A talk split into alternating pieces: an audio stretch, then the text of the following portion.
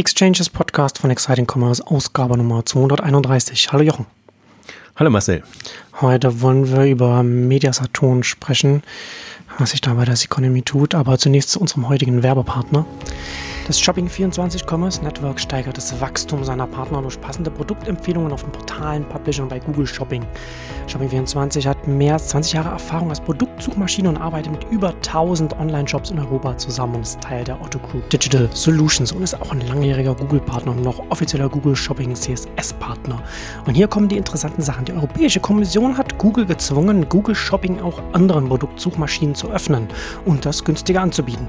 Dadurch entsteht ein Margenvorteil von bis zu 20% für alle Shops, die Google Shopping über externe CSS-Partner betreiben. Jetzt das Besondere, Shopping24 ergibt diesen Vorteil eins zu eins an alle Partner weiter. Für den Kunden ändert sich sonst nichts. Der Kunde behält die volle Kontrolle über alle Google Shopping Kampagnen. Das Setup ist einfach und schnell durchgeführt und wird von den erfahrenen Account Management begleitet.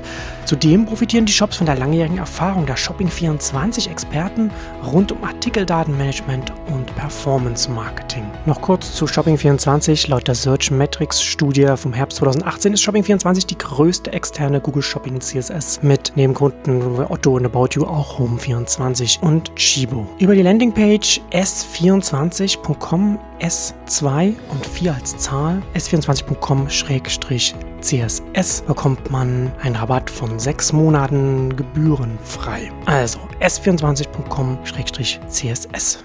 Ja, wir haben äh, in der Exchanges 211 haben wir äh, über Mediasaturn gesprochen, über Überschrift Was kommt nach Mediasaturn? Das war im November letzten Jahres.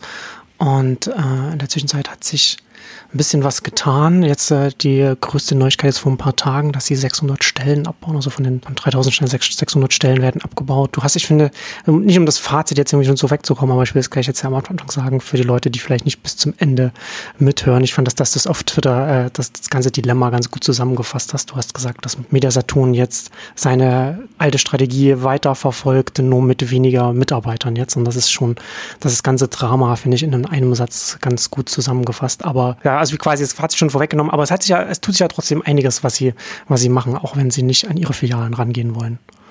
Ja, vor allen Dingen, was, was sich tut, sie haben einen neuen Vorstand gefunden, ja. was, was allein schon. Was auch, hast du auch schön, fand ich auch die Formulierung, finde ich auch gut, auf Wegseiten kommen jetzt. Also, also jetzt mal, jetzt bin ich gleich mit dem Loop fertig, aber das fand ich auch gut. Da ist jemand, der sich auf das Abenteuer einlässt.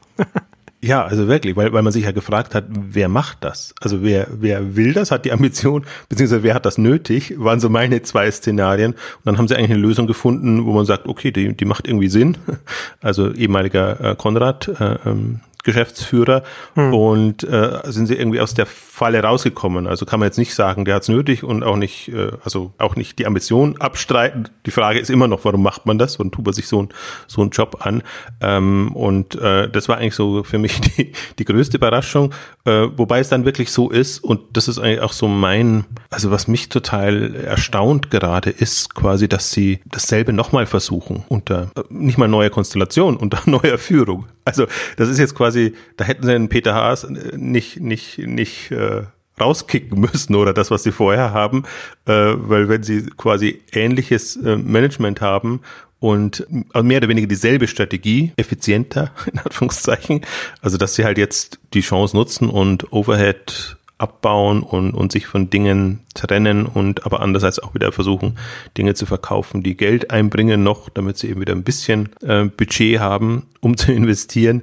Äh, aber also für mich ist so ein bisschen, und das war auch, ich glaube, Uto Kieslich hatte das ähm, getwittert damals, als, als wirklich ähm, quasi das komplette Management entlassen wurde und, und wo man sich so ein bisschen gefragt hat, ja, wie ist eigentlich der Aufsichtsrat drauf?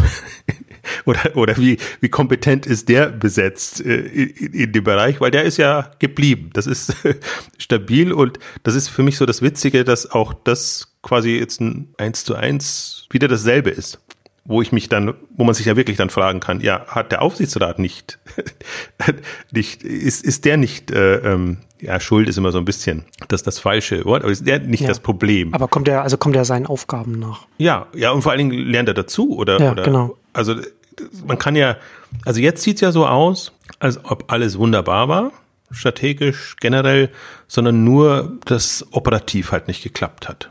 Dass das irgendwie die, die operative mhm. Kompetenz nicht da war und, und es an der Umsetzung quasi gescheitert ist. Aber die Strategie war genial und äh, wenn man das gemacht hätte, äh, wäre wär alles wunderbar. Und das, also im, im Sinne von, jetzt holt man sich quasi ein professionelleres oder erfahrenes Management rein und lässt die das machen, was eigentlich das vorherige hätte machen sollen müssen. Mein Problem, was ich ja habe mit der Strategie ist, und das, ich finde die Unterlagen immer so, so interessant, weil natürlich dann am obersten oder eigentlich bei, bei Media Saturn am Ende dann steht, der Kunde ist im Fokus und wir wollen den glücklich machen. Jetzt, wenn ich aber mich, also wenn ich mir den Kunden angucke, dann sehe ich ein klares Zeichen, dass der keinen Bock, großen Bock mehr hat auf Filialen und ja. Media Saturn Märkte. Und das ist aber, also das ist offenbar nicht der Mediasaturn-Kunde, sondern der Mediasaturn-Kunde, der ist schon noch in den Filialen unterwegs. Weil wenn man so, so sagen würde, müsste man der Erkenntnis sagen, okay, die wollen alle irgendwie online bestellen oder wenn man online vermeiden will, man sagen, die wollen es alle einfach, bequem, schnell haben. Also müssen wir doch Lösungen bieten, die das einfach, bequem, schnell machen. Hm. Und die aktuelle Lösung ist ja online, mobile, wie auch immer, äh, mit Lieferservice und alles, was man dann so sich vorstellen kann. Das wäre ja quasi so die zeitgemäße Lösung, die die Leute heute erwarten. Also um es nicht Amazon-Modell zu nennen. Und dann wäre ja der Schluss, okay, dann habe ich ein Problem bei den Kunden, bei den Filialen und das fehlt mir ja noch. Und solange das nicht kommt, keine Lösung für die Filialen da ist, kann ich auch alle Strategien nicht ernst nehmen. Weil das Problem, die Strategie, die sie jetzt ausgegeben haben, funktioniert ja nur, wenn die Filialen funktionieren. Dann kann ich auch schön Omnichannel und dann kann ich die äh, Click-and-Collect-Lösungen machen und alles, wo sie ja unheimlich investieren jetzt. Und das ist ja quasi jetzt auch ihre Digitalstrategie, ist Kanäle verzahnen, Bestände ab abgleichen, also alles sehr viel zentraler zu machen und, und, und, und effizienter zu machen. Ähm, das hängt aber alles davon ab, dass die Filialen in dieser Summe funktionieren. Und ich glaube, ich habe das auch nachgelesen, jetzt nochmal 2400 Filialen haben sie, oder war das die Douglas-Zahl, bin mir gar nicht mehr sicher. Ich glaube, das war die mit der Saturn-Zahlen. Also die liegen halt alle unglücklich hm. auf der grünen Wiese. Äh, also sprich äh, mit Auto und, und was auch immer, also wie man halt früher eingekauft hat. Ähm, jetzt kann man, und da hört man gar nichts. Also jetzt wurde die schöne Strategie vorgestellt. Ja. Für mich eine 1 zu 1 Kopie von, von der vorigen. Und es wurde auf alles eingegangen, nur nicht auf die Filialen, auf die Filialthematik. Also gar nichts, kein, kein Rückgang oder, oder, oder Abbau oder wollen Sie noch mehr Filialen bauen oder, oder man, man äußert sich gar nicht dazu zum. Ja, nur so im Rahmen, ja, wir wollen, wir, wir gucken schon, welche sind profitabel und welche hm. nicht und einzelne gehen dann weg, aber so, aber, aber es ist nicht so, dass man sagt. Im Großen, dass man sagt, prozentual so und so viel werden wir in den nächsten Jahren abbauen oder sowas, das, da, da in der Richtung kommt nichts. Nee, überhaupt nichts. Also und auch nicht, wie, wie die, wie die Relevanz der Filialen ist, weil es ja anders aufgezogen ist. Es ist ja die Relevanz von Online und von Service soll steigen. Das ist klar und damit heißt das ja auch, äh, das andere wird sinken. Es heißt aber gleichzeitig, das Umsatzwachstum, was Sie prognostiziert haben oder sich gegeben haben, das ist im ganz, ganz, ganz, ganz niedrigen einstelligen Prozentbereich. Also und kein, kein wirkliches Wachstum soll da sein, aber gleichzeitig sollen die Umsätze in den, in den neueren Bereichen gesteigert werden. Ähm, allein das legt ja schon eine Schlussfolgerung da. Da muss eine Lösung her, muss irgendwie eine, eine Idee her, man das macht. Und das ist ja, finde ich, da so das Witzige. Alle, die jetzt in die Insolvenz rutschen, die kommen dann plötzlich mit äh, Dutzenden, zum Teil Hunderten weniger Filialen aus der Insolvenz raus. Also muss es erst so weit kommen, dass man, dass man äh, in, in die Insolvenz gegangen ist, um diese Entscheidungen zu treffen, weil es ja relativ klar ist. Aber das vermisse ich bei allen. Das, das ist, das ist bei allen die Problematik und deswegen geht die Strategie aus meiner Sicht auch nicht auf.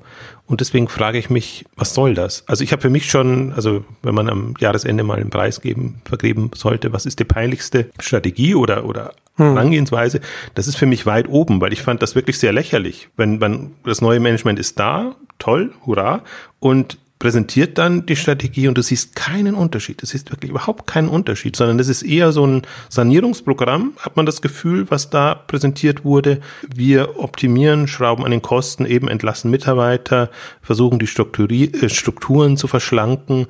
Reines, ja, also aber auch nur so ein halbgares Sanierungsprogramm, weil Sanierung würde ja auch bedeuten, ich mache mich genau an diese Themen dran, wo, wo ich weiß, das sind auch meine Kostenblöcke und, und, und die sind eigentlich so der, da habe ich keinen keinen Hebel. Also natürlich, so wie du sagst, du kannst kann sagen, okay, wir, wir, wir öffnen noch mehr Filialen oder wir gehen tatsächlich in die Innenstädte rein und, und machen da unsere kleinen Mini-Media-Märkte oder wie auch immer die dann heißen. Ähm, wir hatten Showrooms schick mit Augmented hm. Reality, Virtual Reality und Experience äh, beim Einkaufen. Ja, das kann man natürlich sagen, aber das ist ja auch alles so. Das hatten wir, hatten wir in unserer Quelle-Ausgabe ja auch schon darüber gesprochen. Ne? Das, ist das Schwierigste, was man als Management machen kann, als Vorstand, also auch als Aufsichtsrat. Nicht nur Stellen abbauen, sondern auch äh, Filialen, dann also Strukturen, die man mal aufgebaut hat, auf die man auch jahrelang stolz war, zurückzufahren. Und das wäre, das, das ist das Notwendige seit langem, was du, was du ja sagst, was ja auch andere Experten sagen, aber gleichzeitig das Schwerste auch, dass man nach innen und nach außen kommuniziert, auch Betriebsrat zusammen und so weiter.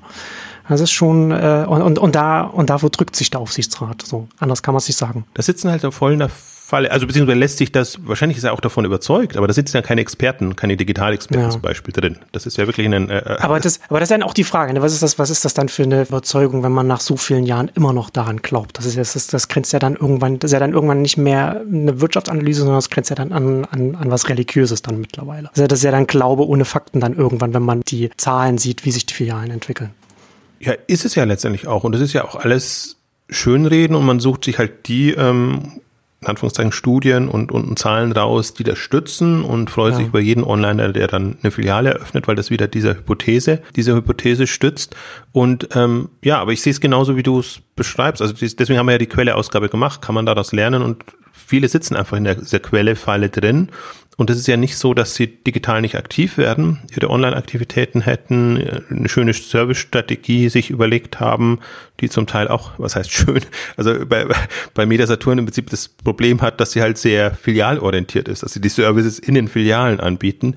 Äh, das hilft natürlich dann auch nicht so viel weiter aber diese, diese, also ich, das Fatale daran finde ich ja, man kann ja diese schönen Grundthemen, die man hat, nicht konsequent angehen, also online getrieben konsequent angehen, wenn man immer sich immer diese Rückfallposition hat oder immer diese, versucht diese Stütze aufrechtzuerhalten, wie eben bei, bei Quelle auch, da haben wir sehr ausführlich gemacht, dass, man, dass, dass das Online-Geschäft nicht überleben konnte, als plötzlich das Stammgeschäft weg war. Das hm. ist das, das, das, das absurde. Ich finde auch, das ist, ist, das ist das wirklich Schlimme.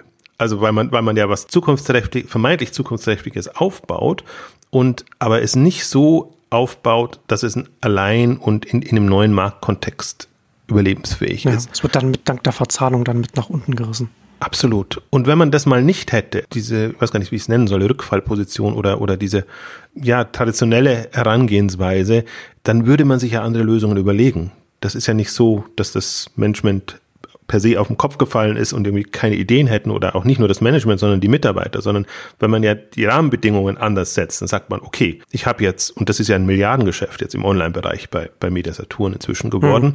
Ich habe das, ich habe leider noch 40 Prozent, die ich erstmal in die Filialen schicke, damit sie es abholen können. Also ich muss da eine Lösung finden, dass das wirklich äh, reine, reale Online-Umsätze sind, die wir dann auch nicht wegbrechen können und muss auf der Basis mir dann überlegen, okay, wie kann ich meine Strukturen Sortiment, also ich glaube, das ist auch ein sehr starkes Sortimentsthema ähm, in dem Bereich.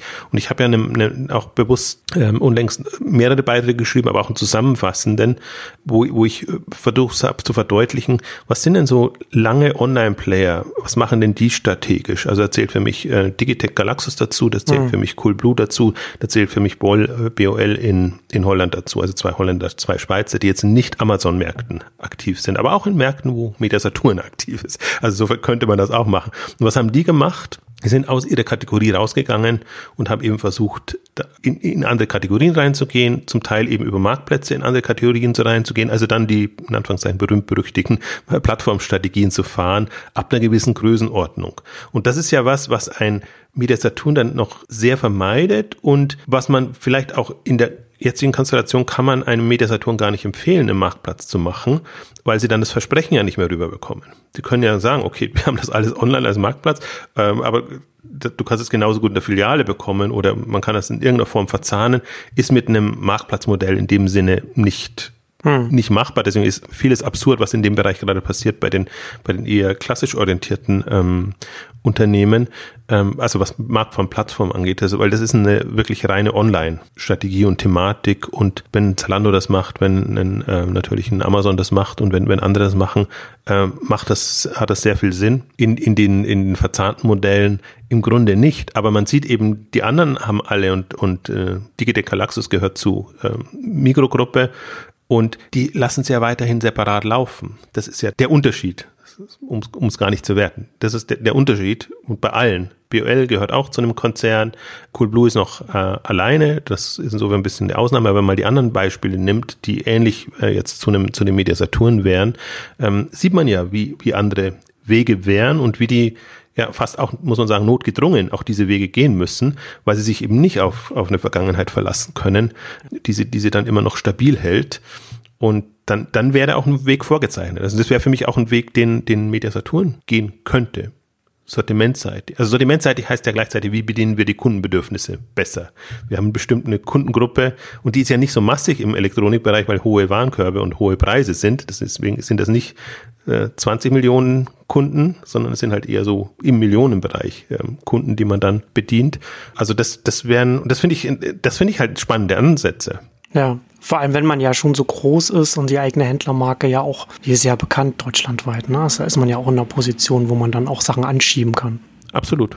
Also da haben sie alle mhm. Möglichkeiten. Also die Frage wäre dann schon, muss man schon diskutieren, und das hat ja auch ein Digitec Galaxus diskutieren müssen, äh, ob man unter Digitec dann wirklich auch Mode verkaufen kann und, mhm. und, und Sortimente, die nicht so ja. äh, im Kern sind, sondern die haben dann natürlich Galaxus jetzt versucht als Marke in der Schweiz zu etablieren. Das ist noch, ein, muss man vielleicht noch ein Fragezeichen machen, ob sie das so, ob das so gelingt in der Schweiz. Aber für Deutschland macht es keinen Unterschied. In Deutschland sind sie jetzt natürlich mit Galaxus unterwegs, da müssen sie es eh von Grund auf aufbauen. Also das wäre dann schon noch eine, eine Diskussion, die man führen kann. Aber andererseits, ich meine, Amazon ist auch ein Buchversender gewesen und, und hat das irgendwie gedreht. Also Boll, BOL auch, weiß gar nicht, in Holland, glaube ich, waren, sind sie auch ähnlich ähm, gestartet. Aber vielleicht auch nur der Zeit geschuldet, mhm. weil man damals eben das als einfachstes, war, einfachstes Produkt hat. Genau, es war das einfachste. Das ist ja das, das, perfekte Beispiel dafür, wie man sehr pragmatisch einfach als Händler an die Produktkategorien rangehen kann und dann einfach dann da guckt, was, was ergibt am besten Sinn, was die Eigenschaften des Produkts angeht. Ja, gerade bei, bei Büchern und Amazon, das ist ja ganz, ganz witzig. Ähm, aber wie, wie, wie steht denn, wie steht denn Seconomy da jetzt da? Wir haben ja es ja schon angesprochen, Sie haben ja, oder du hast es ja gesagt, Sie haben äh, zum Teil Anteile abgetreten, also ein bisschen so ein bisschen liquide Mittel geschaffen, mit denen Sie dann jetzt so ein bisschen, ein bisschen was auf der hohen Kante liegen haben, mit dem Sie arbeiten können.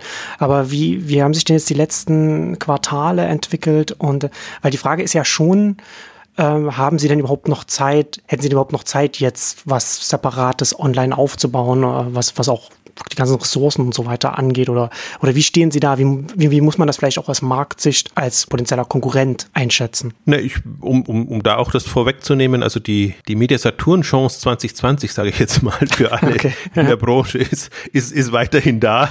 Ähm, der Punkt ist halt so ein bisschen, sie bauen halt nur ab momentan. Also alles, was sie sich irgendwie zugekauft oder zugelegt haben, wollen sie losbekommen, gerade im Online-Bereich. Also nicht alles. Also die, die deutsche Technikberatung nicht, aber einen, einen Flip von New, einen ähm, iBoot, ähm, Under Juke haben sie schon eingestellt oder abgetreten oder wie auch immer. Also alles, die haben ja auch mal so eine so eine Retail Media äh, ähm, Aktivität ähm, geplant gehabt. Ähm, das ist ähm, nicht mehr aktiv, also haben sie auch eine, irgendwie eine sehr schöne Formulierung gefunden jetzt auf dem Übersichtschart. Also auf dem Übersichtschart siehst du ähm, im Prinzip alles, was Online-Aktivität ist, was nicht ähm, Media Saturn ist, hm. wird abgebaut, abgetreten. Also witzigerweise ja genau das Gegenteil von dem, was, was wir gerade als sinnvoll äh, genannt haben. Also auch Online-Aktivitäten, die nicht in der Verzahnung mit drinstecken. Ja, wobei man immer sich bei jedem schon einzeln fragen muss, ist das Klar, das, das, Zukunftsprojekt, ja. das man, das man haben will? Und Aber von der Mentalität her ist es ja schon interessant oder von ja, der Herangehensweise. Im Grunde müsste es, müsste eigentlich da der Topf sein, der sagt, okay, wenn wir mit denen nicht glücklich sind, was sind die Alternativen? Wen nehmen wir stattdessen mit rein? Und was, was sind unsere, unsere Online-Arme? oder schaffen wir es, Media Saturn wirklich als, als Online, äh, ähm, Geschäft ähm, zu, zu neu zu erfinden, was, was die schwierigste Aufgabe ist, ähm, weil, weil das einfach auch also sowohl intern als auch extern natürlich anders in, in den Köpfen ist.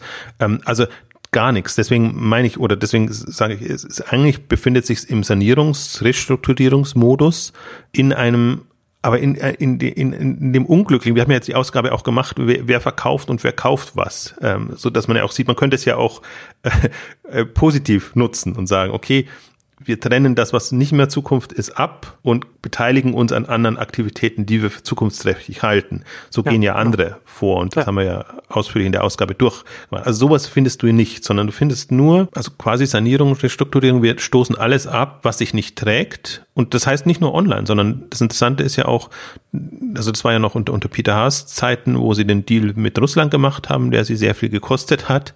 Äh, also wo sie versucht haben, ihr Russlandgeschäft loszuwerden, aber natürlich draufzahlen mussten und, und entsprechend dann jetzt eine Beteiligung in Russland haben. Also das sind immer so diese Deals, die dann entstehen. Ähnlich ist es jetzt in Griechenland passiert. Sie verkaufen, verkaufen in Anführungszeichen ihr Griechenland-Geschäft, äh, haben dann aber quasi eine, eine griechische Beteiligung an der Backe, hm.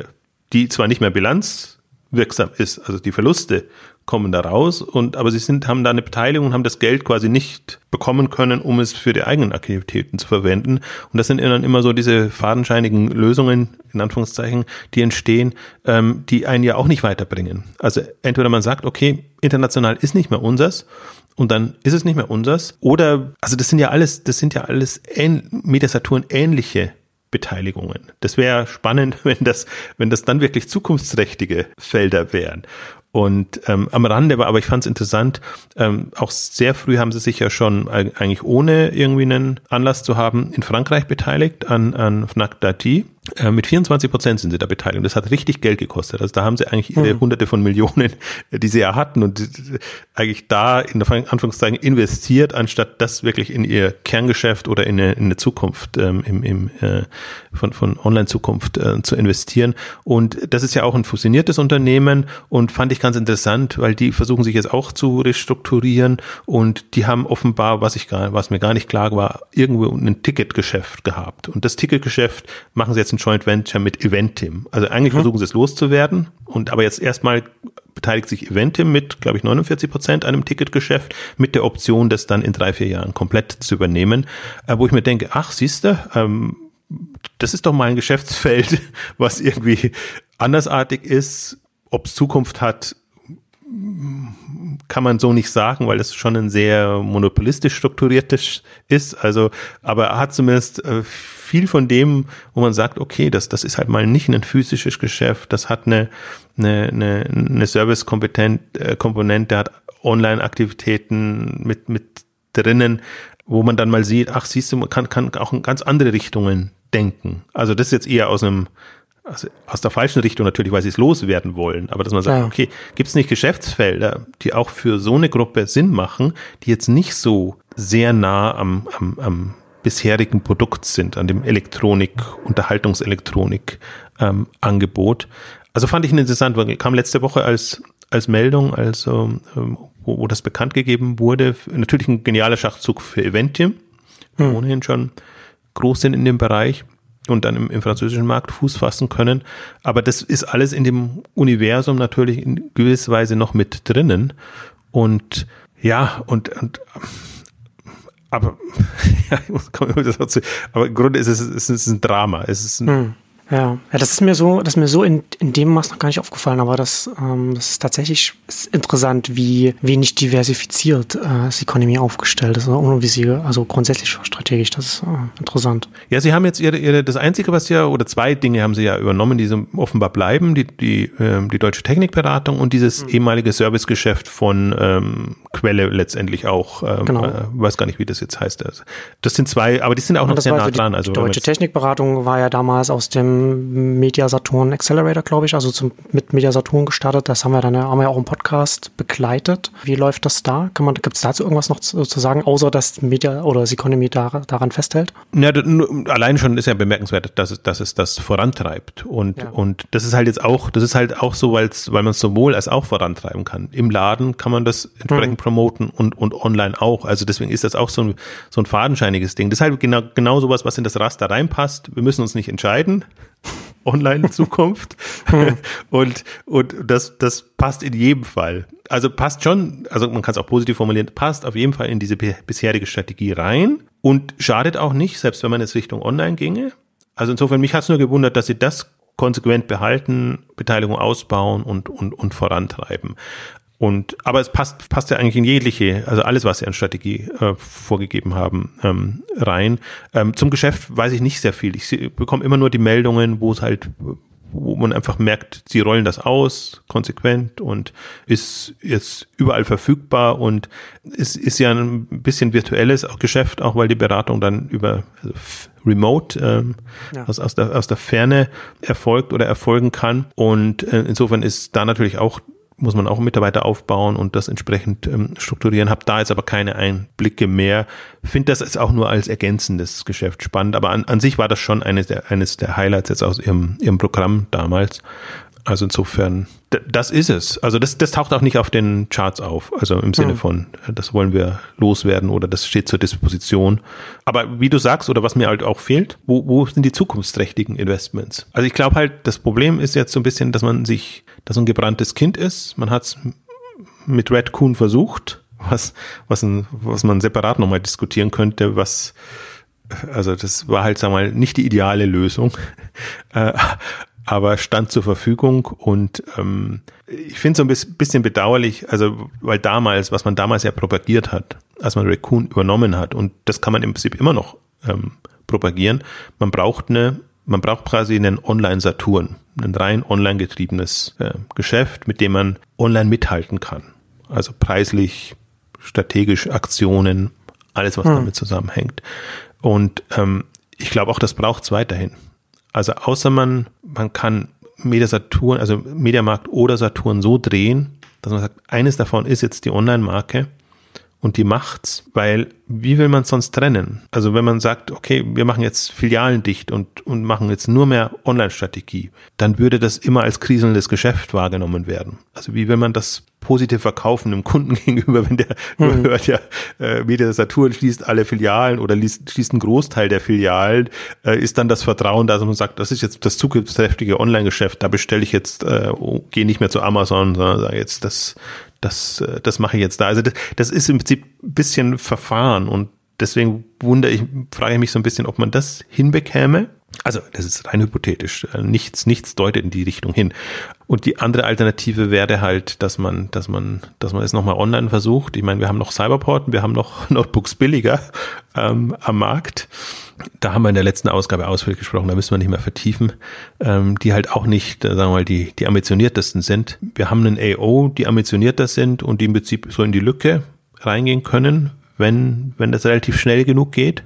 Die haben ein paar andere Probleme natürlich durch, durch Brexit und, und, und, und solche Themen. Also, aber das ist für mich so ein Kandidat. Auch Cool Blue wäre jetzt für mich, äh, die geben unheimlich Gas, haben sich jetzt ein bisschen, bisschen verrannt im letzten Jahr. Also nicht ganz das Wachstum erreicht, was, was sie wollten, aber trotzdem ähm, gut unterwegs und sind aber sehr auf Benelux spezialisiert, aber könnten den Sprung im Prinzip machen mit Cool Blue ist ja auch eine relativ neue Marke. Das waren ja auch eine eine suchmaschinenoptimierte ähm, Welt.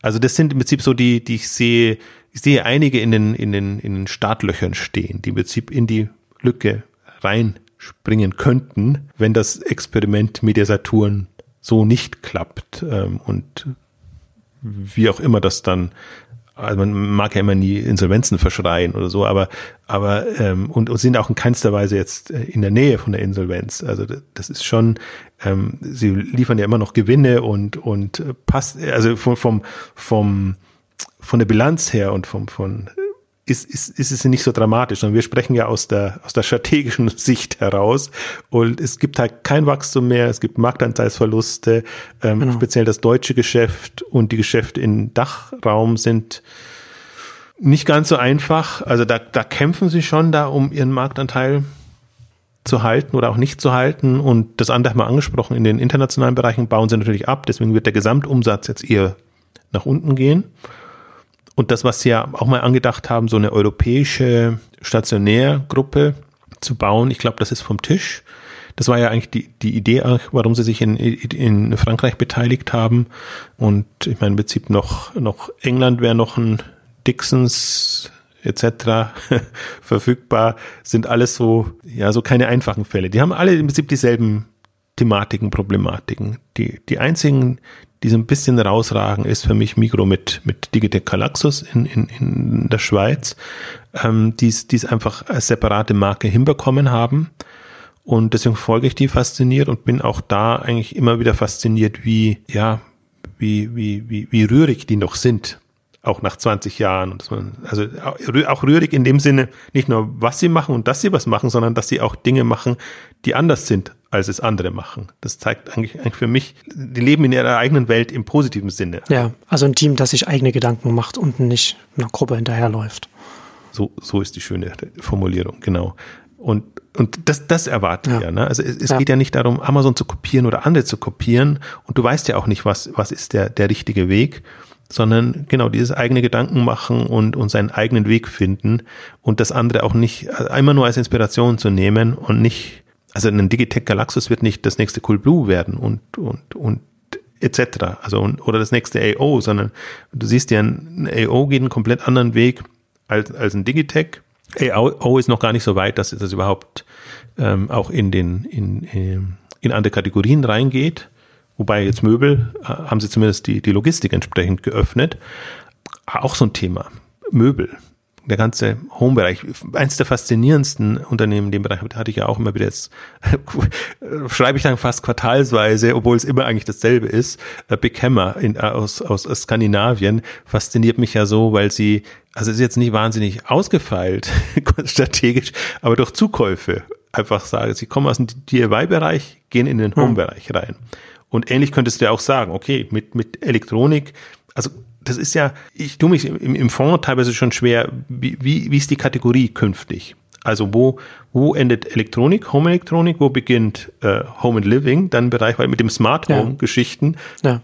hast, hast du jetzt eigentlich Technologie zu Hause, ist es, ist es Einrichtung, ist ein Fernseher ein Einrichtungsgegenstand oder ist es ja. also ein Bildschirm mehr, mehr das, oder weniger? Ja, genau. Das ist ja, das ist ja diese, ne, diese, man kann ja auf dieser, auf der Welle der technologischen Entwicklung schon auch mitreiten als Elektronikhändler. Ne? Also es gibt ja dieses, diese Aussage, dass um, was wann das, so um 1900 oder so, da konnte, da konnten die Menschen äh, auf, aus dem Kopf aufzählen, wie viele Geräte in ihrem Haushalt strombetrieben waren. Ne? Und das, das könnten, also, also ich könnte das nicht. Jetzt, das würde ich auf dem Kopf, könnte ich das nicht aufzählen. Und so, und so geht es ja nicht weiter. Und so wird es jetzt bald sein, dass wir nicht mehr aufzählen können, wie viele Geräte äh, im Haushalt vernetzt sind oder mit Internetzugang sind und so weiter. Ne? Also das, und, und die, meine, gerade so Ikea und so, das sieht man ja, was die auch machen, diese, wo sieht, wo ist das so aus, aus so Möbel oder Inneneinrichtungen und Elektronik, das alles so zusammenwächst.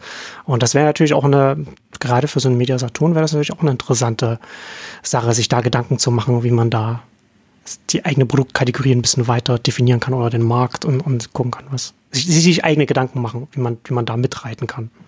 Also ist natürlich, das Problem ist einfacher gesagt als getan, weil das ist natürlich jetzt auch nicht die leichteste Kategorie. Wenn man jetzt ja. einem, einem Mediasaturn ja. empfehlen würde, ach, guck dich doch mal im Home and Living Bereich um. Also, also die haben, haben mindestens so viele Herausforderungen eigentlich, dass, dass sich das trägt und dass das also, komfort, also dass sich komfortable Lösungen tragen, sagen, sagen wir es mal so. Also die Kategorien boomen schon und da geht voran, da ist, da, da spielt die Musik gerade. Aber das, das wären also das, um nochmal kurz auf Big Hammer zu kommen, das ist für mich quasi ein, ein Beispiel, man sagt, okay, ich komme aus einem anderen Bereich, äh, do it yourself, und baue mich aber so um, dass ich quasi für die Kunden diese gesamte Welt abdecke ähm, und, und macht das mit Zukäufen und, und Marken, die ich reinnehme. Und das Interessante an Pickhammer ist auch, dass sie, dass sie sehr anspruchsvoll sind, was die, was die Kennzahlen angeht. Das sind meistens profitable Unternehmen, also nicht übermäßig groß, sind immer so ein, so ein paar Millionchen Umsatz, aber da die quasi jedes Quartal ein bis zwei Zukäufe haben, läppert sich das und ist jetzt mit, wir steigen, übersteigen jetzt dieses Jahr die 500 Millionen Euro Umsatz in Skandinavien rein, ähm, also ist da in, in, in beträchtliche Größenordnung gekommen und dann denke ich mir, okay, das, das ist, ist eine Richtung und ähnliches sehe ich jetzt eben bei RO, wo man halt aber aus einer anderen Kompetenz kommt. Das ist halt das Selbstverständnis dann irgendwann nicht mehr. Ich bin der Elektronikversender, äh, sondern ich bin der, der, der eine, eine ganze Lösung, also auch eine Servicelösung, Logistiklösung etc. bieten kann. Erstmal für meine Kunden und für meine Elektronikwelt, aber mir dann auch überlegen kann, kann ich das dann auch an andere ent entsprechend weiterreichen. Und da muss man gar nicht selber noch in das Sortiment einsteigen. Das sind sie ja noch nicht. Sie haben jetzt nur signalisiert, okay, wir, wir, wir würden unsere Logistik auch für Möbelanbieter zur Verfügung stellen. Und wo hast du sowas bei Media Saturn? Also da hast du ja noch keine, also nicht mal auch noch eine Andeutung. Das wären ja für mich so Signale, wo ich mir sage, okay, wir sehen, die Zukunft geht da und dahin. Wir brauchen irgendwie bequeme Zustelllösungen. Das ist ein, also nicht nur Servicelösung, sondern auch Zustelllösung. Und das ist nicht, das kriegen wir selber so nicht hin. Und wir sind sehr dankbar, dass wir DHL hm. und Hermes hm. alle noch haben, äh, weil das ist ja äh, klar, dass das, das, ähm, das ist ja gut im Sinne von gut genug und gar nicht abwertend gemeint. Ähm, aber um eine Kompetenz aufzubauen, müssten wir eigentlich signalisieren, wir wollen der werden, der wirklich das schafft, und da würden wir referenzieren auf unsere, unsere Logistikausgabe, wer einfach den Fuß in die Tür bekommt, also ins Haus, hm. einfach bessere Karten. Und dann, dann sind wir sehr schnell bei so Amazon Key-Lösungen und, ja, und allem. Ich wollte schon gerade sagen, ne? Und Mediasaturn kann ja auch sein eigenes Ring verkaufen, wenn sie das wollen. Könnten sie das ja auch, ne? So, äh, so eine, so eine Rundum-Strategie könnte man ja durchaus fahren, aber das ist natürlich dann schon ein dickes Brett, was man da bohren würde, aber wer, wenn nicht ein Händler in der Größenordnung? Ja, und vor allen Dingen, wer, wenn, wenn man wirklich digitale Ambitionen hat, genau. wer wäre prädestinierter? Also genau. gerade einen Händler, der das auch verkauft und wo die Kunden das ohne schon haben, ohnehin schon haben, den Kunden zu sagen, okay, mit dem Kauf bekommst du eigentlich noch einen besseren Service auch von uns. Das ist eigentlich schon ein, wer hat das schon? Also da tut sich natürlich ein Zalando viel, viel schwerer, so, so, so eine Lösung anzubieten. Also das sind für mich so Denkmodelle, wo man sagt, ach, es wäre so viel möglich und denkbar. Ähm, aber jetzt wird man noch mal zwei bis drei Jahre mit damit verplempern, dass man das Geschäft effizienter hinbekommt und dann wieder feststellt, okay, es, es stehen wir wieder da, wo wir vorher standen. Die Zeit hat sich gedreht, die anderen sind größer geworden, effizienter. Nur mit einem noch mal geringerem äh, Marktanteil geringeren Marktanteil, Umsätze gehen zurück, wir müssen das nächste Mal der Kostenschraube drehen, das heißt, uns fällt wieder ein, ach, ein paar Mitarbeiter haben wir doch vielleicht zu viel.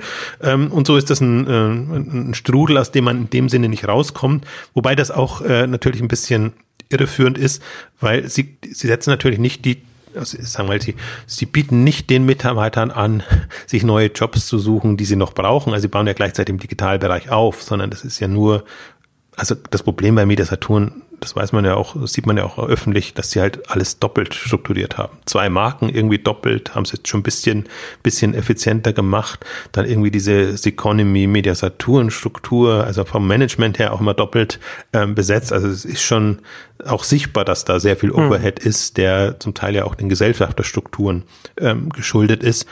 Ähm, also insofern hat man da immer schön Potenzial, wenn man das als Aufgabe sieht. Ähm, aber das ist, das ist keine Zukunftsstrategie, sondern das ist nur äh, Vergangenheitsbewältigung, Aufarbeiten dessen, was man, was man halt effizienter machen muss, um noch einigermaßen wettbewerbsfähig zu sein, also was auch immer heißt, um die eigenen Margenziele zu erreichen. Ist auch ein sehr schönes Chart drin, wo sie natürlich immer das neue Management macht dann das alte nieder, indem sie dann genau diese Charts rausholt, wo man eben auch sieht, bei uns geht die Marge, also die Gewinnmarge nach unten und die Wettbewerber die sind, äh, stehen um einiges besser da. Also die haben offenbar ihre Hausaufgaben gemacht. Der neue Captain, der reißt jetzt das Ruder rum, ist dann die Message. Ja, also der will zumindest mal zum, zum Wettbewerb aufschließen, aber der Wettbewerb ist natürlich alles stationäre Anbieter. Oder jetzt gerade wieder hm, Best Buy ja, wieder sehr gehypt, die auch nicht, äh, wo ich auch nicht sehe, dass die jetzt strategisch so wahnsinnig weitergekommen sind, aber die haben es so effizient jetzt hinbekommen, dass alle wieder glücklich sind. Aber gegen einen, also ich sehe jetzt auch noch nicht, wie diese Strategie gegen ein Amazon und, und gegen irgendwelche Newcomer, die im in den USA noch seltener sind als, als bei uns, also in der, in der Größe ankommen soll. Aber der, der, der Punkt ist mir wichtig. Also, dass, dass man auch sieht, also man kann schon an dem allen rumkritteln und einfach sehen, da geht einfach nichts voran oder so, aber man glaube ich, es wird auch klar, dass man schon auch anders denken könnte. Man könnte hm. schon, wenn man jetzt in der Online-Welt sich, wie du so schön sagst, eigene Gedanken machen würde, könnte man schon in sehr viele andere Dimensionen äh, denken und müsste seine Energie nicht darauf verwenden, wie bekommt man jetzt die Kanäle besser verzahnt und seine Technologie und Infrastruktur so aufgestellt, dass sie dem Zweck dient, der in Anführungszeichen ohnehin keine Zukunft hat. Und das, das finde ich so ein bisschen, das, das finde ich auch so, so, das bedauere ich immer den, den Leuten gegenüber die haben da, ja, die haben eine Aufgabe und viele im Operativen sind ja Problemlöser. Also die lös lösen auch ein Problem, hm. aber sie lösen im Prinzip das falsche Problem. Ja, das ist eine Kraftanstrengung, die einem dann am Ende des Tages auch nicht weiterbringen wird, auch wenn man sie dann gelöst hat. Also man könnte sich so viel, also so viel Zeit und Energie in komplett andere Dinge verwenden. Hm. Anderes, wo, wo, wo, wo Mediasaturn unheimlich viel Energie verschwendet, ist auch, wie, wie motzen wir unsere Läden auf mit Technologie, mit allem Möglichen. Also mit, mit, ja, haben sie ja alles. Da haben sie ja Innovationsbeauftragten mhm. und, und, und die das machen. Das geht ja dann alles Hand in Hand. Ja. Wenn man an den, wenn man an den Filialen festhält. Und da siehst du ja, da, da ist das Neueste, das vom Neuesten, das Schickste, Coolste, vom Coolsten ähm, da und wird per Pressemitteilung verkündet. also die große Einkaufsexperience, die dann dann wieder dann nach vorne. Ja, ähm, ja, naja, das passt ja zusammen, ne, mit dem, das was du am Anfang gesagt hast über den Aufsichtsrat, da, was, was wir jetzt darüber gesagt haben über die Filialen, wo dass damit nichts passiert. Äh, und jetzt, dass man natürlich dann, dann da hat man dann auch die Innovation, die man dann in die Filialen dann reinbringt oder die Innovation, die neuen Sachen, die man dann dann ausprobiert. Das ist ja alles, alles unter der Prämisse, dass die Filialen und das Einkaufserlebnis vor Ort stationär, dass das nicht weggeht und dass das dann nach wie vor die eigene Stärke ist, die da, die damit kommt, unabhängig davon, wie sich die Marktanteile kommen, äh, insgesamt am Elektronikmarkt entwickeln und, und wie man, wie man äh, gegenüber neuen Konkurrenten dasteht, dass man das einfach alles ähm, so quasi so ausblendet. Ich, also ich finde das auch interessant. Ich weiß gar nicht, ob ich das in der letzten Ausgabe auch schon gesagt habe, aber wenn man sich halt auch überlegt, ne, so, so Media Saturn sind ja diese die großen Ankerkunden der, der Einkaufszentren gewesen. Und wenn man oder, also wenn man sich jetzt anschaut, dass sie schon zu tun haben, ihre Kunden in ihre Filialen zu bekommen, ne, was das da, was das auch über die Einkaufszentren an sich aussagt. Und was es auch äh, aussagt über diesen ganzen ganz das den, grundsätzlich den Omnichannel-Ansatz, wenn selbst so ein großer, populärer Händler, der so erfolgreich gewesen ist über so viele Jahre hinweg, sich so schwer tut, mit Online-Wachstumsraten auch mitzuhalten. Ne? Du hast ja irgendwie im, im Februar als mit dem Ausrufezeichen noch getitelt, äh, Mediasaturn kalkuliert mit Online-Marktwachstum von 4%. Wenn so ein populärer Händler wie, wie Mediasaturn mit dem Omnichannel-Ansatz mit so niedrigen Wachstumsraten kalkuliert, was sagt es auch über den Omnichannel-Ansatz? Also gut, das ist jetzt eine rhetorische Frage, weil du, ne, da sind wir uns ja einig, aber einfach auch darüber nachzudenken, über die größeren Implikationen für die Branche, äh, das finde ich halt auch interessant. Aber da sprichst du auch nochmal einen guten Punkt an, weil das ist im Prinzip wirklich auch inzwischen das Problem. Also wie bekommt man noch Online-Wachstum hin? Also wo der Markt ja an sich wächst und wo man ja auch äh, grüne Wiese im Prinzip noch hätte, größtenteils. Aber da man sich ja sein Online-Wachstum im Wesentlichen aus den Filialen holt und versucht, die, die rüberzuziehen und zu motivieren, über Kundenbindungsprogramm und alles, mhm. was, was sie jetzt ja so haben, zu machen, ist das natürlich auch beschränkt. Und zum gewissen Grad, natürlich, die, die Leute hängen noch an den Filialen. Die, die gerne in die Filialen gehen, gehen auch noch gerne in die Filialen. Das ist, ist nicht so, dass man sagen könnte, die, die Filialen sind deshalb tot. Das Problem ist nur, die sind halt so teuer und, und unattraktiv jetzt aus Händlersicht, dass da irgendwann das Ende der Fahnenstange erreicht ist. Also wenn man die Kunden fragen würde, oder einen gewissen Teil von Kunden, ja, die, die würden das immer wollen. Und selbst wenn sie es nur einmal im Jahr nutzen, ähm, ich habe immer noch gerne eine Filiale da und würde mich da gern beraten lassen. Also das ist, das ist ja auch kein Kundenbefragungsthema, sondern das ist ein rein rechnerisches Thema. Wie lang rechnen sich solche Filialen noch mit den entsprechenden Mietkosten und, und, und Strukturen, die man, die man dabei hat? Also insofern, das ist schon das ist schon auch ein anderer Punkt und das wird halt jetzt langsam offenbar. Eine, eine Zeit lang hat Media Saturn geholfen, dass sie eben Red Coon hatten und Red Coon separat noch gewachsen ist und mhm. beziehungsweise das andere alles Ramp-up-Geschichten waren, wo man ein Land nach dem anderen gestartet hat und dann hat das immer sozusagen zu einem zusätzlichen Online-Wachstum geführt. Inzwischen nutzen sie ja schon die, die andere Kennzahl, die, die, die leichter steuerbar ist, äh, also den prozentuell, äh, prozentualen Anteil vom Gesamtumsatz, macht so und so viel Online-Umsatz machen wir.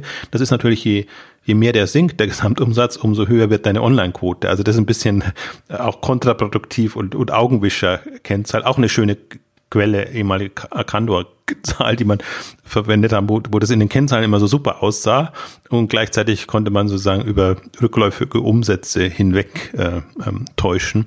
Ähm, also ja, aber das, das, das ist genau das Dilemma. Also dass, wenn man sich als Online-Player verstünde, und versucht in einer Online-Welt Fuß zu fassen, dann hätte man auch die Chance, genau die richtigen, diese Entscheidungen zu treffen und vor allen Dingen sich auch wahrscheinlich nochmal mehr der Härte des Marktes bewusst zu sein, hm. die, die man vielleicht so gar noch nicht spürt, weil man eben noch von der Vergangenheit natürlich profitiert, die endlich ist. Das möchte ich gar nicht bestreiten. Deswegen klingt es bei mir vielleicht auch immer dramatischer, als es tatsächlich ist, weil ich natürlich immer versuche, fünf oder zehn Jahre weiterzudenken und zu sagen, okay, wo, wo geht das hin und macht das dann noch Sinn? Oder könnte ich nicht jetzt Maßnahmen ergreifen, um dann in fünf oder in zehn Jahren dann so dazustehen, dass mir das nicht mehr so weh tut? Das, das ist natürlich auch schon immer so dieses Antizipieren problematisch dabei, aber, aber man sieht es bei allen, wie das, wie schnell das dann den Bach runtergeht und wie dann plötzlich die, die erste Pleite da ist, die zweite Pleite da ist und, und wie man da nicht mehr rauskommt und wie man dann natürlich auch nicht mehr irgendwelche ähm, super ausgefeilten Online-Strategien fahren kann. Dann kann man nur noch hoffen, dass da ein bisschen Umsatz da auch bleibt und dass man das Online-Geschäft einigermaßen hinbekommt. Ähm, und das ist natürlich auch bitter. Also das ist auch, das, das bedauere ich ja dann immer, wenn ich sage, das sind wirklich tolle traditionelle Marken, die auch zu ihrer Zeit das Ultimative waren, die im Prinzip auch, die sind nicht zum Scheitern verurteilt per se, die sich einfach so, so weiterentwickeln und ähm, neu erfinden könnten, dass sie da auch noch relevant sind. Also insofern, das ist so das, das Bedauerliche, was ich dabei sehe, aber ich kann es auch nicht mehr, ich glaube, das ist, der Zug ist größtenteils auch abgefahren. Also auch alles, was man da noch an, an Rat geben könnte, ist nur mehr Rat zum Überleben. Und deswegen sehe ich diese Themen auch zunehmend mehr einfach als, als Chance für, für Onliner, dass man sagt, okay, das sind einfach die, und ich habe jetzt ja nicht mehr, ich, wir haben ja mal, glaube ich, eine ganz erste Exchanges-Ausgabe war die, die Treiber und Getriebenen haben wir als, als Thema gehabt. Und inzwischen gibt es ja eine weitere Kategorie und da fallen eben Metasaturn und andere rein, die Abgehängten, wo man eigentlich wirklich sagen kann, da ist keine große Chance mehr da. Also im Prinzip die Zeit verpasst, den Zug verpasst, um sich dann noch neu zu erfinden. Und das, also für mich, die Abgehängten sind die Chance für die Onliner. Man sagt, okay, ja. die sind, ist nur eine Frage der Zeit, ist ein riesiges Umsatzpotenzial, Marktpotenzial, das da noch da ist. Es, es wäre wirklich ein Wunder, wenn die, wenn die es noch stemmen können. Also vielleicht bleiben sie als kleines Relikt, ist alles böse formuliert, ist alles nicht so, ist nicht so fies äh, gemeint, wie, wie, wie, wie es in der Formulierung klingt. Ähm, vielleicht bleibt es dann noch so übrig, dass es irgendwann immer noch ein Media Saturn gibt, aber vom ehemaligen Glanz und der Größe weit, weit entfernt. Deswegen denke ich mir, und das ist jetzt so eine Frage, also wir haben ja die, das Szenario haben wir jetzt ja gesagt. Wir haben die, die auf der Lauer liegen, aus dem Ausland. Wir haben Galaxus, das schon mal vorgekommen ist und, und AO, das auch da gekommen ist. Wir mhm. hätten die, die Cyberports und die hätten, hätten die Notebooks billigers, die, wenn sie ein bisschen mehr dürften, Schrägstrich mehr wollten, auch gute Chancen hätten, weil sie einfach auch eine Größenordnung und eine Erfahrung mitbringen, ähm, die, die das leichter macht. Äh, aber da müsste man natürlich auch diese Chance sehen und, und, und sehen wollen. Und das ist auch immer sehr schwierig, weil, weil man natürlich immer so, wie ist heute die Marktanteilsverteilung, mit welchen Problemen kämpft man jetzt, wie war die letzten zwei, drei Jahre, in die Zukunft kann man nicht gucken, weil man diese exponentielle Effekte und alles, die kann man sich auch so nicht vorstellen, wie, welche Verschiebungen es dann letztendlich gibt. Haben wir genauso jetzt bei dem, bei dem Peak Amazon Thema, ne, wo man auch sagt, okay, was bedeutet das jetzt, dass wenn, wenn Amazon so seinen Zenit erreicht hat oder nicht mehr so stark wächst? Also, welche Fallen läuft Amazon rein? Also, das kann man eigentlich ganz gut sehen, weil man hat eBay als Vorbild. Man weiß genau, wenn, wenn Amazon nicht aufpasst, dann wird all das passieren, was bei eBay passiert ist und die Relevanz wird sinken und gleichzeitig muss man sich vorstellen können, welche Einfallstore hat man da als kleiner ambitionierter und also klein ist da auch immer relativ. Also man braucht natürlich schon irgendwie ähm, neunstellige Umsätze ähm, gefühlt, aber da kommen halt dann die Schaltex und und und und wie sie alle heißen, die, die sind ja auch noch da. Die die haben sich einfach aus einer aus einer anderen Richtung eine Kompetenz erworben, die es ihnen jetzt leichter machen würde, in solche Lücken reinzugehen. Also deswegen, da wird kein Vakuum entstehen. Und das Faszinierende ist ja, das kann man ja nicht eins zu eins sagen, aber wenn man sich diese, diese Quellegeschichte anschaut und dann den Aufstieg von Zalando anguckt, das ist komplett parallel, hat im Grunde nichts miteinander zu tun, aber es werden, es findet in, in, innerhalb von zehn Jahren ein, ein, ein Riesenshift statt. Das eine vermisst niemand mehr, das andere wird so wahrgenommen, als ob es ewig da wäre, was, was auch nicht so ist. Und, und auf solche Entwicklungen muss man sich letztlich einstellen. Und das ist ja meine, meine Hoffnung oder Motivation gerade im deutschen Markt noch so, weil ich das in anderen Ländern sehe. Skandinavien als Beispiel genannt. England ist da auch sehr viel pfiffiger, Frankreich zum Teil. Und bei uns ist so ein, ja, wenn ich jetzt da wieder fies sage, so eine Hasenfüßigkeit da. Also wo man sich wo man sich so auf Situationen eingestellt hat und, und mhm. Also es, es ist auch wirklich ein fieses Wort, aber sagen wir man kann es auch vielleicht andersrum sagen, die Vorstellungskraft fehlt und vielleicht auch die Lust und die Ambition, jetzt zu sagen, warum soll ich jetzt, jetzt bin ich schon zehn Jahre oder 20 Jahre am Markt, warum soll ich jetzt da nochmal angreifen? Also irgendwie auch der, der große Respekt jetzt vor, vor Plus zum Beispiel. Das ist jetzt ein, ein Beispiel, wo ich mir sage, okay, die haben jetzt wirklich vor fünf oder sechs Jahren wirklich sich nochmal in Anführungszeichen am Riemen gerissen oder gesagt, oder irgendwie einen Motivationsschub gefunden und sagen, das ist bei weitem nicht das Ende der Fahnenstange, was wir da jetzt erreicht haben, sondern das ist im Prinzip jetzt die Basis, um nochmal neu anzugreifen und, und da voranzupreschen. Das ist aber wirklich das einzige herausragende Beispiel, weil nicht ohne Grund haben wir so wenige Milliardenplayer in Deutschland. Ähm, auch so wenige, die, die aus dem, aus dem hm. traditionellen Bereich gekommen sind. Also wenn man jetzt zum Beispiel nur mal Holland anguckst oder Skandinavien oder auch durchaus die Schweiz und das nochmal hochrechnest, was dann in Deutschland da sein müsste. Weil ja sehr viel kleinere Heimatmärkte erstmal sind. Ja, was, was die da auf die Beine stellen und wie die, wie die Märkte dicht machen, also kann man nicht vergleichen, aber aber man sieht doch das Ambitionslevel. Ja. Was, was will ich mit meinem Unternehmen erreichen und welche Rolle will ich, will ich spielen? Und in, in Deutschland hat man immer so das Gefühl, viele geben sich einfach damit zufrieden, dass sie sagen, okay, ich habe eine gewisse Grundgrößenordnung, mit der kann ich gut arbeiten. Und ja, das läuft.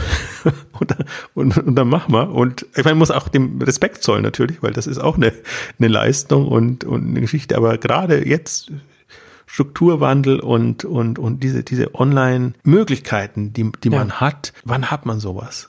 Ja, ich würde ja sogar noch weitergehen. Ähm, die Chancen, die sich jetzt in den nächsten fünf bis zehn Jahren tun werden, diese werden noch viel, viel größer sein als die letzten 20 Jahre, weil wir jetzt langsam an so Tipping Points kommen, bei denen das dann, na, also wenn jetzt dann wirklich mal in fünf, sechs, sieben, acht, neun Jahren ein Mediasaturn mit seinem Gewurstel nicht mehr weiterkommt und was, was auch immer dann mit, mit, dem, mit der bestehenden Substanz dann passiert, wenn das dann alles immer weiter zurückgeht. Ne? Also wir hatten, glaube ich, in der, glaube in der 200 war das, also so, so die Learnings aus den letzten 200 Episoden gesprochen hatten, hatten wir ja auch darüber gesprochen, dass ich nach wie vor darauf warte, dass dieses ganze Kartenhaus in sich zusammenfällt. Ne? Also dass diese, dass die Innenstädte sind, die Einkaufszentren. Das wird ja dann irgendwann alles mal sehr, sehr schnell gehen. Du hast es ja vorhin ja auch schon gesagt. Wie lange kann man sich die Mieten, den, den ganzen Unterhalt der Filialen noch leisten? Das funktioniert ja alles auf Skaleneffekten, also dass man halt wirklich viel Umsatz macht, viel hat und das dann und dann die Kosten dann verteilen kann. Und wenn das dann bis das muss ja nicht auf Null zurückgehen, das muss ja nur auf 70, 60 Prozent des früheren Bestands irgendwann mal zurückgehen und dann fällt es einfach in sich zusammen. Das, das, das geht ja dann irgendwann mal ganz schnell. Dann geht dieser, dieser Umbruch ganz schnell, weil dann auch die, die Leute, die dann jetzt vielleicht heute noch sagen wir mal, im gesetzteren Alter sind und gerne in die Filialen gehen und sich noch beraten lassen vor Ort, die haben dann irgendwann auch keine Filialen mehr, wo sie noch hingehen können. Und die haben dann auch keine Chance mehr, als sich irgendwie zu überlegen, ja, wo bekomme ich denn meine Produkte noch? Sie sehen es ja ohne nur als nice to have. Das ist ja nicht, Sie bestellen ja schon online. Also wenn ich, wenn ich sehe, ab, ab 60, 70, 80-Jährige sozusagen, die, die sich an eine Online-Welt gewöhnt haben und die das, die das machen und, und natürlich dann immer, wenn man sie dann fragt, ja, aber ihr seht schon, dass, dass damit das Stationäre kaputt geht. Ja, aber es ist so bequem und, und machen hm. halt und, und die machen eigentlich genau die Bestellung, die man nicht machen soll. Also Kleinstbestellungen und, und wieder zurückschicken und hin und die machen das im Onlinehandel wirklich schwer. Also wenn jetzt noch so mal meine, ja. meine Eltern, Elterngeneration und da ja. ähm, denke, wo man denkt, oh, also ihr seid das ja. Also es sind ja gar nicht unbedingt immer nur die, die, die Jungen. Und das hat sich so durchgesetzt. Aber die, die, die generelle Aussage ist natürlich immer noch, ja, es ist schon schön, die, die Filialen noch zu haben und das zu machen. Aber jetzt, ich glaube, da sind wir echt schon in der Nice-to-Have-Phase.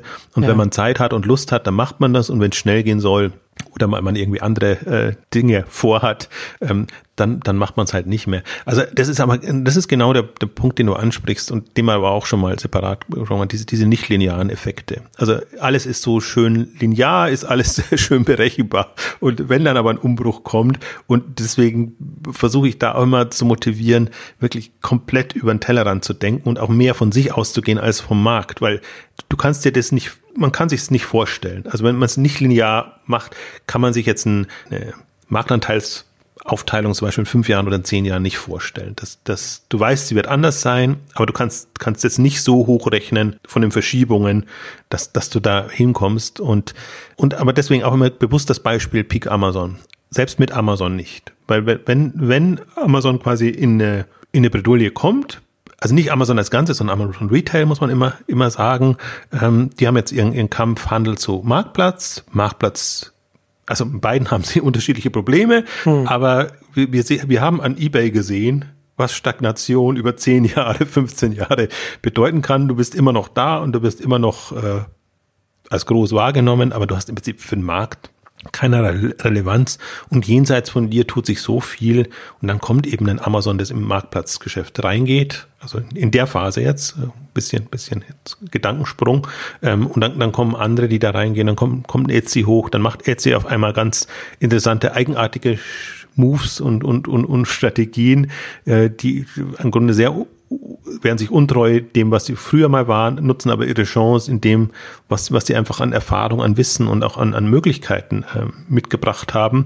Und dann wird das auf einmal eine Gruppe aus unterschiedlichen Marktplätzen. Also alles ist möglich. Und ja, deswegen ist es auch so wichtig, sich das unabhängig, also unabhängige Gedanken zu machen oder eigene Gedanken ist, ist, ist, ist die schönste Formulierung. Ich muss noch einen Punkt anbringen, weil ich finde das so, die traditionellen Branchen arbeiten ja immer so mit, ich nenne es immer Trost und Zuspruch und, und äh, die, ein Konzept wollte ich noch erwähnen, weil das als, als Trost Pflaster momentan so schön immer präsentiert wird, unter anderem auch auf dem Handelskongress jetzt dann, dann im Herbst. Das ist das, ich glaube, man spricht Beta aus, aber es ist acht Eta ähm, geschrieben. Das ist quasi das ultimative neue Stationärkonzept, wo man, ähm, also Showroom-Konzept, wo sich Hersteller dann äh, präsentieren können, was auch funktioniert, weil die natürlich sich das alles bezahlen lassen in, in einem Showroom dann Bereich. Also das wird jetzt quasi als das äh, gehypte Modell, deswegen lassen sie extra einfließen, jetzt äh, fliegen jetzt nach Deutschland, sind jetzt schon auf mehreren Konferenzen gewesen.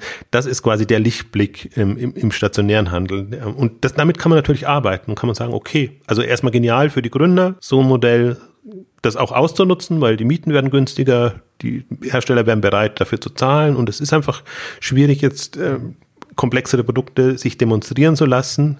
Ja, aber wird es die Welt retten? Wird es den Handel revolutionieren? Wohl eher nicht. Das ist so ein bisschen ja. das, das, das Feigenblatt in, in, in dem Bereich. Und, und so läuft's halt leider. Und, und das bedauere ich nur deshalb, weil das andere zu kurz kommt. Man könnte sich jetzt wirklich man könnte sich online Gedanken machen und sich überlegen, was bedeutet jetzt das alles? Jetzt kommen unsere ganzen Mietmodelle. Also Mieten zum Beispiel geht, geht Media Saturn durchaus auch rein, aber mit Grover zusammen. Ähm, also mhm. das, das bieten sie jetzt ja überall an, auch stationär. Was immer natürlich für die, für die, der größere PR-Erfolg ist, weil online kann man nur einmal ankündigen, aber stationär kann man ja von, von Filiale zu Filiale ankündigen. Also auch schön für Grover. Also Mietmodelle, aber. Jetzt endlich auch in hier und da. Ja, Abo-Modelle, ähm, auch wir hatten ja Tink auf der auf der äh, K5-Konferenz. Also die nehmen sich hochkomplexe Themen, hm. hochkomplexe Aufgaben vor, die aber halt neben dem physischen Produkt noch sehr viele zusätzliche Erlösströme, Erlösmodelle dabei haben.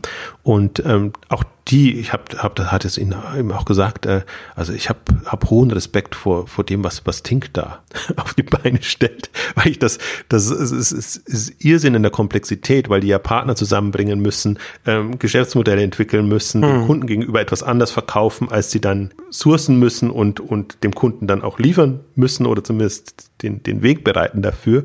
Aber das sind die Aufgaben, mit denen sich jetzt wirklich die, die Innovationstreiber beschäftigen und, und wo sie versuchen, Lösungen zu finden.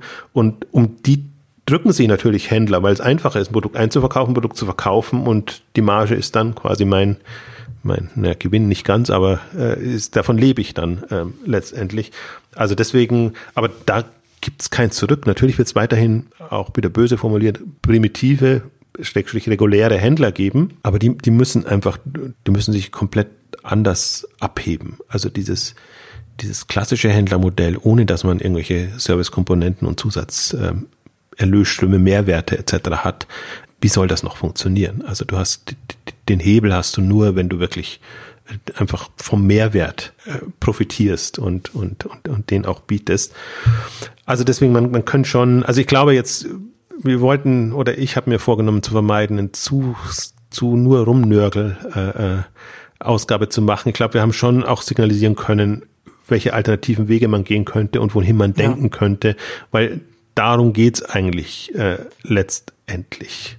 Und ich bin, also gerade dieses Segment ist ein so, also mich fasziniert das sehr, aber weil es immer ein Pioniersegment ist, weil da Dinge immer früher passieren, als, als in anderen Bereichen passiert sind. Und weil ich da auch das Gefühl habe, was du gut beschrieben hast, dass da wirklich diese großen Umbrüche sehr schnell kommen können, Schrägstrich werden. Ähm, insofern wird uns das schon noch ein bisschen beschäftigen. Ist natürlich leichter, immer sich an dem Platzhirschen abzuarbeiten, als jetzt zum Beispiel Wetten abzuschließen und zu sagen, okay, das sind jetzt die fünf Gewinner, die werden in fünf Jahren oder zehn Jahren den Markt dominieren. So leicht ist es leider nicht. In fünf oder zehn Jahren, wenn man sagen, ja, ist klar, dass die vier, fünf sich durchgesetzt haben. Ja, rückblickend ist es dann immer offensichtlich. Absolut. Also sehr, sehr einfach, sehr easy. Wir haben ein paar jetzt genannt, die wir für relevant halten. Und Enjoy ist immer noch unser Beispiel. Da hört man auch gar nichts mehr. Da muss ich auch mal wieder nachgehen, ähm, wie, wie, wie, wie die vorankommen. Aber dadurch, dass die sich so in die zweite Reihe so als, als Service Provider für die Hersteller begeben haben, müssen die auch gar nicht mehr ähm, PR-seitig jetzt dem mhm. Endnutzer äh, so, so viel, äh, so große Welle machen, also viel Wind machen, so wollte ich sagen. Hm, also deswegen, es gibt schon die Grovers, die, die Tinks, alles, was da so aus dem, aus dem eher technikgetriebenen Bereich kommt, das ist schon alles, was man durchaus am, am Schirm haben sollte. Und ja, am Ende werden wir dann sagen, also am Ende hoffe ich dann immer, dass einer, dass das Paar dabei waren, dass man sagen kann, siehst du, ich hatte es doch auf der Liste. Aber ich würde mich jetzt nicht, würde mich jetzt, also man kann es nicht sagen, das ist, wird es das nächste 100 Millionen oder Milliarden Unternehmen in dem Bereich. Da sind so viele Unwägbarkeiten auch drin. Das ist schwierig. Aber ich glaube, was man sagen kann, ist schon, dass der, der Markt extrem sich drehen und verändern wird.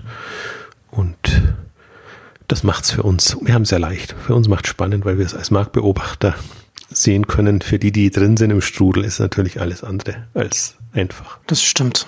Und damit kommen wir zum Ende unseres großen Mediasaturn-Updates. Vielen Dank fürs Zuhören und bis zum nächsten Mal. Tschüss.